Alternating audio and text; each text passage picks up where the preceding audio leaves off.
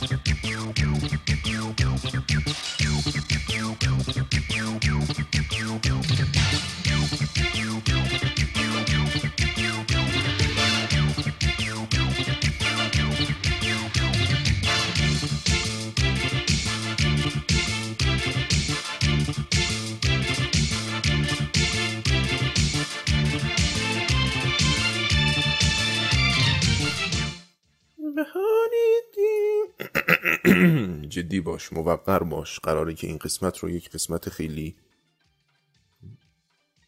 متین شکیل قسیم وسیم نسیم جسیم. درستش بکنیم. جدی باش. خودتو لوس نکن جدی باش. باشه؟ یک دو سه ضبط می‌کنیم. یا بریم دریا کنار. دریا کنار چقدر قشنگه. خاک بر سرت کنم. گفتم جدی باش. آقای تقیزادگان بله. شما اگه میشه این قسمت رو اولش بله. اجرا کنید. من؟ من بله بگم خود شما. بله. بفرمایید به این جلو. چی خود شما. بگیم؟ بله. یک دو سه ضبط می‌کنید. چی بگم؟ خیلی قشنگ و متین و بله. قسیم و نسیم و وسیم بگو بله. که برنامه عید بله. عیدتون مبارک. درسته. شروع می‌کنیم. چشم. باشه؟ چشم. آفرین برو. حل. بهار بازم بیا عشق بیارش. بده هر یاری رو دست نگارش. بهار بازم بیا عشق بیارش. بده هر نه یاری اصلا اینجوری نمیشه. هیچی اصلا ولش کنید. نمی‌خوام اصلا چی بگین. شروع می‌کنیم.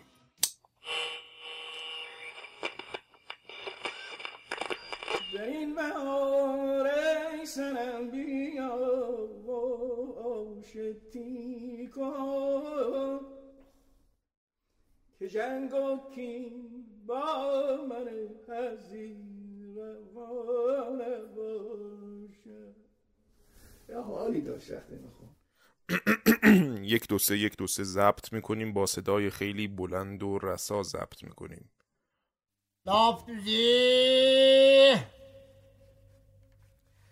Loftuzi!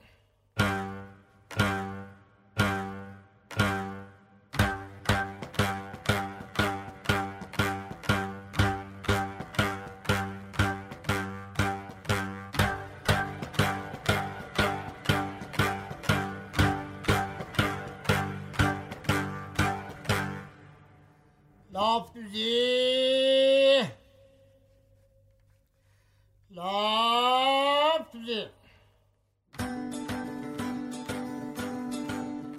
آقا ما خسته شدیم از بس دکمه وسط مصر رو مورد عنایت قرار دادیم تو این توریتر لامصب. لابلای این همه هواپیما و شهردار جدید و محیط زیست خراب. یه کدومتون چرا نمیگیم؟ فلانی. اون سر دنیا حالت چطوره؟ بیکارن مگه؟ الانه خدا شاهد بعد 6 ماه برای اولین بار دلمون تنگ شده. یه کدومتون نمیگه چهارشنبه سوری خاکی تو سرت کردی یا نه؟ نه.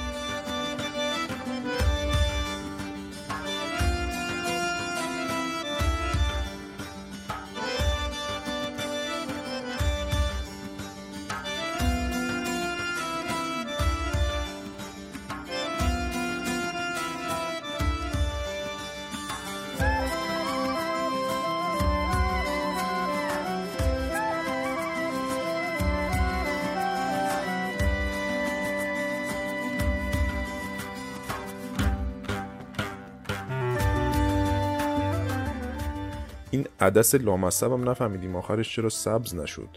ریشه داد بعدش خشکید. درسته پنجرمون تو نورگیر باز میشه و آفتاب نداره. ولی دیگه سبز هم انقدر لوس. خودمون خیلی هم خوب داریم روش می‌کنیم. بدون آفتاب جوونه هم زدیم. بیا و ببین.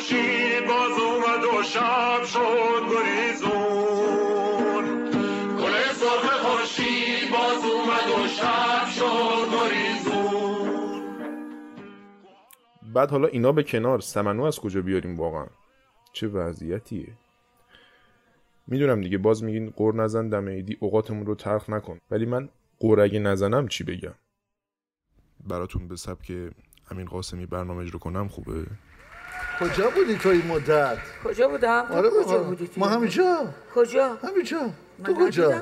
تو همونجا؟ فقط تو تلویزیون می‌دیدم توی یوتیوب می‌دیدم می‌دیدی منو؟ خیلی زیاد مرسی این برنامه نگاه می‌کردی؟ خارج از همه چی اگه اجازه بده صحبت کنم میدم من- میدم میدی؟ اینا اجازه میدم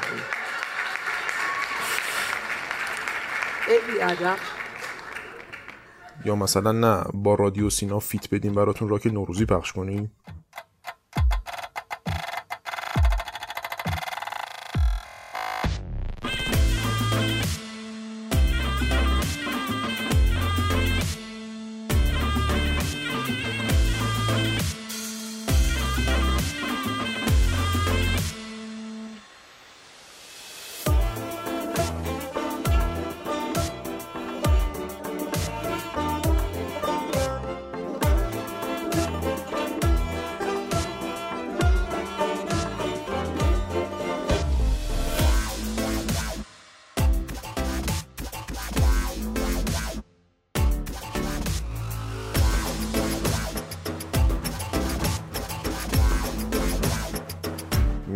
شما که جوانتری حتما یادت هست. دفعه اولی که دیدمتون کجا بود؟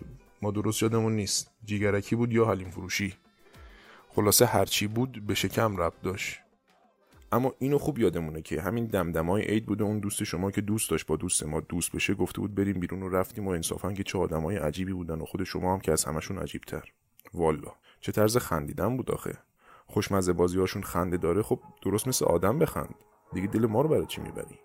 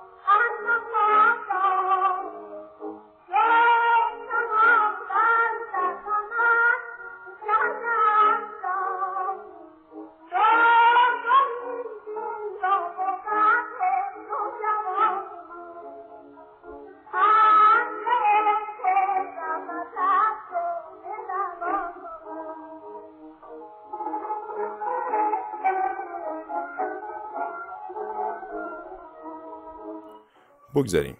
ببین الان اینجایی که ما هستیم تا نزدیکترین مغازه ایرانی سوپر یه خوراک چیزی حدود دو ساعت با اتوبوس راهه. یعنی مثلا فرض کن دو ساعت بری دو ساعت بیای که چی؟ سمنوی هفت جور باشه. خب می‌خوام نباشه. چه کاری حالا؟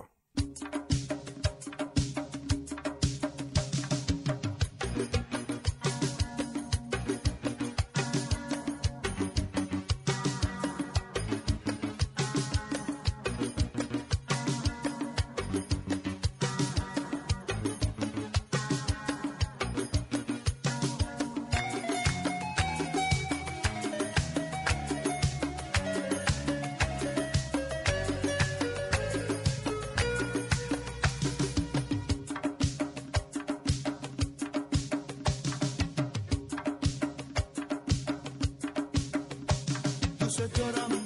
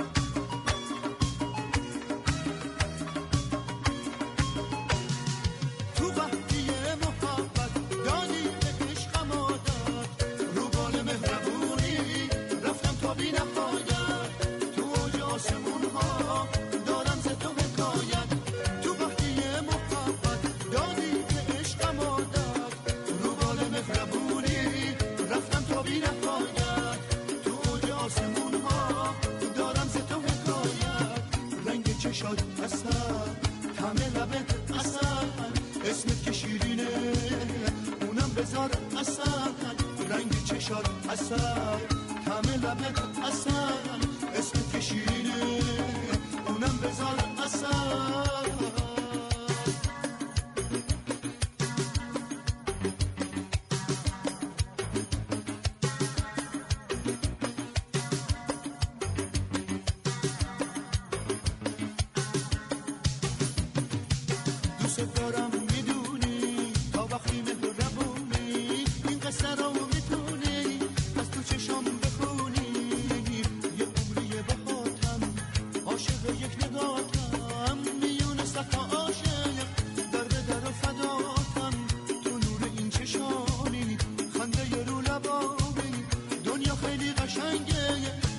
که تو بهامی رنگ چشات اصل همه لبت اصل اسمت که شیرینه اونم بذار اصل رنگ چشات اصل همه لبت اصل اسمت که شیرینه اونم بذار اصل رنگ چشات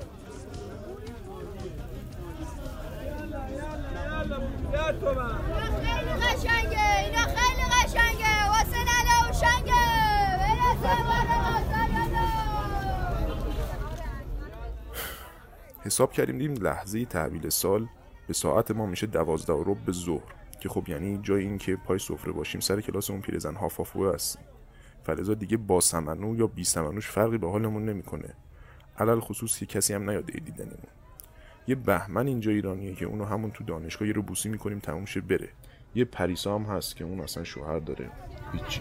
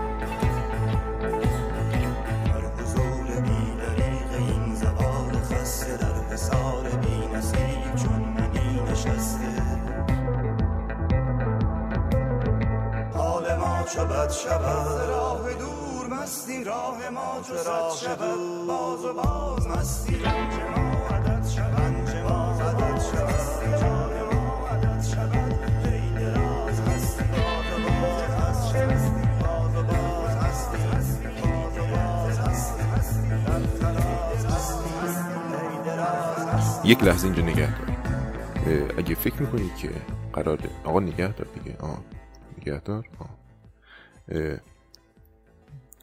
اگه فکر می‌کنید که قراره در پایان این بخش یک پایان دلپذیر رو شنوا باشید به شدت اشتباه می‌کنید.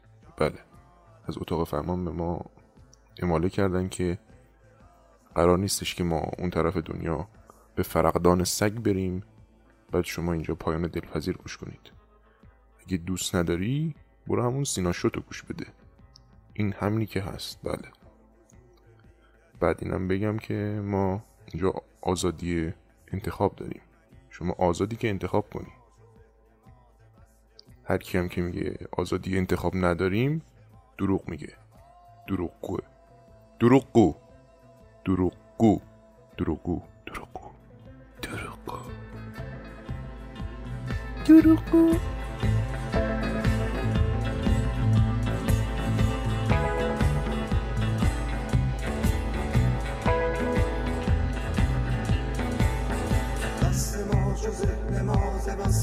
جدا شد اوج بی نظیر عشق ما چنین رها شد.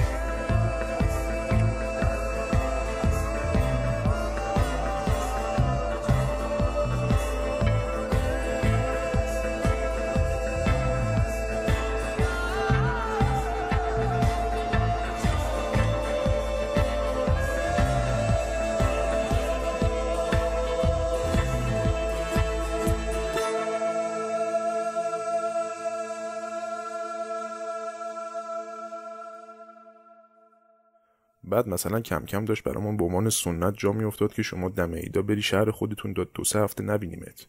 اینقدر آجیل و زردالو و گوجه سبز کوفت کنیم که دوری یادمون بره پیازم بخور الان که دیگه خیلی توفیری نداره تهران باشی یا هر جا جفتش ده هزار کیلومتر اون طرف تره.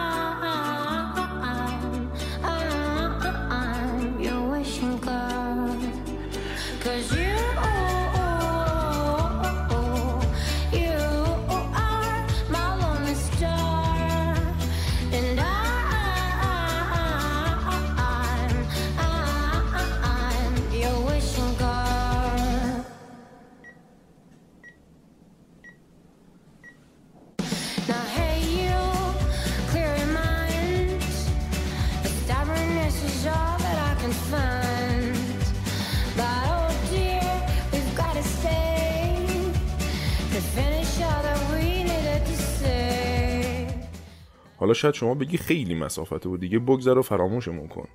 ولی اگه بهش فکر کنی اونقدر هم زیاد نیست. مثل میمونه که ده بار از تهران تا مشهد بری و بیای. چیزی نیست که. میریم و میاییم منتها یکم بلیتش گرونه. وگرنه خدا شاهد همین الان میومدن بریم با هم پشت قافله بگیریم نوش جان کنیم. یا اینکه اون جیگرکی سر مزفر که شما دوست داشتی بریم اونجا.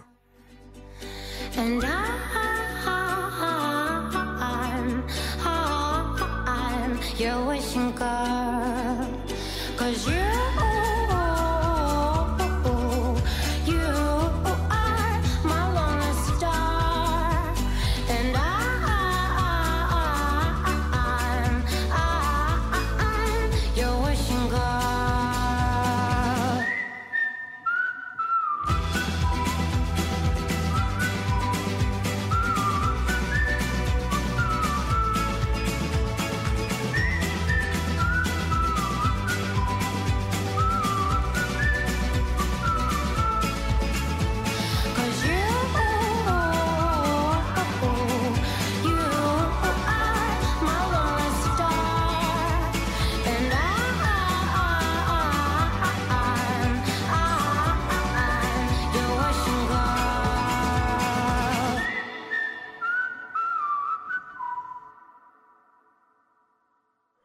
فقط بحث پولش هم نیست. راهش هم سخته دیگه. حساب کن هواپیما ده ساعت میره. میشینه پیاده بشی دوباره سوار بشی بعد باز ده ساعت میره تا برسی. حالا برسی هم که دیگه جتلگ و اینا هیچی. میگن دیگه اسنپ هم نمیاد فرودگاه. باید سیر و سفر بگیری. مکافات.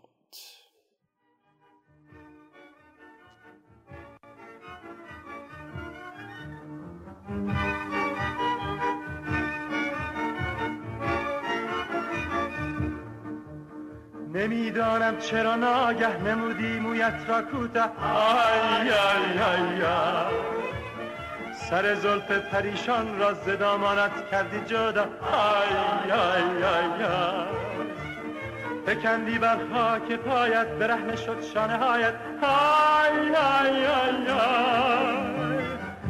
آمد باد بهار سرمست و بیقرار رقص آن گیسوی پریشانت. از لطافت آزرد شانت در زیر بار گیسو.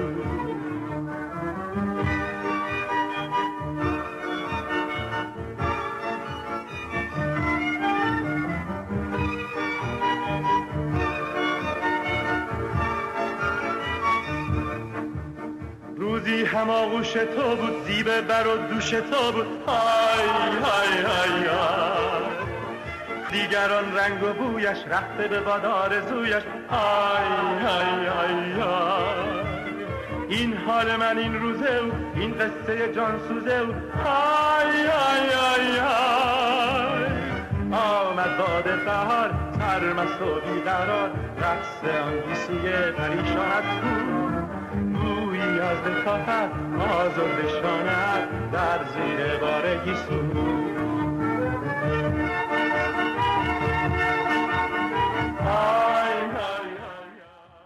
خلاصه که جان دلم دلمون براتون تنگ شده اساسی.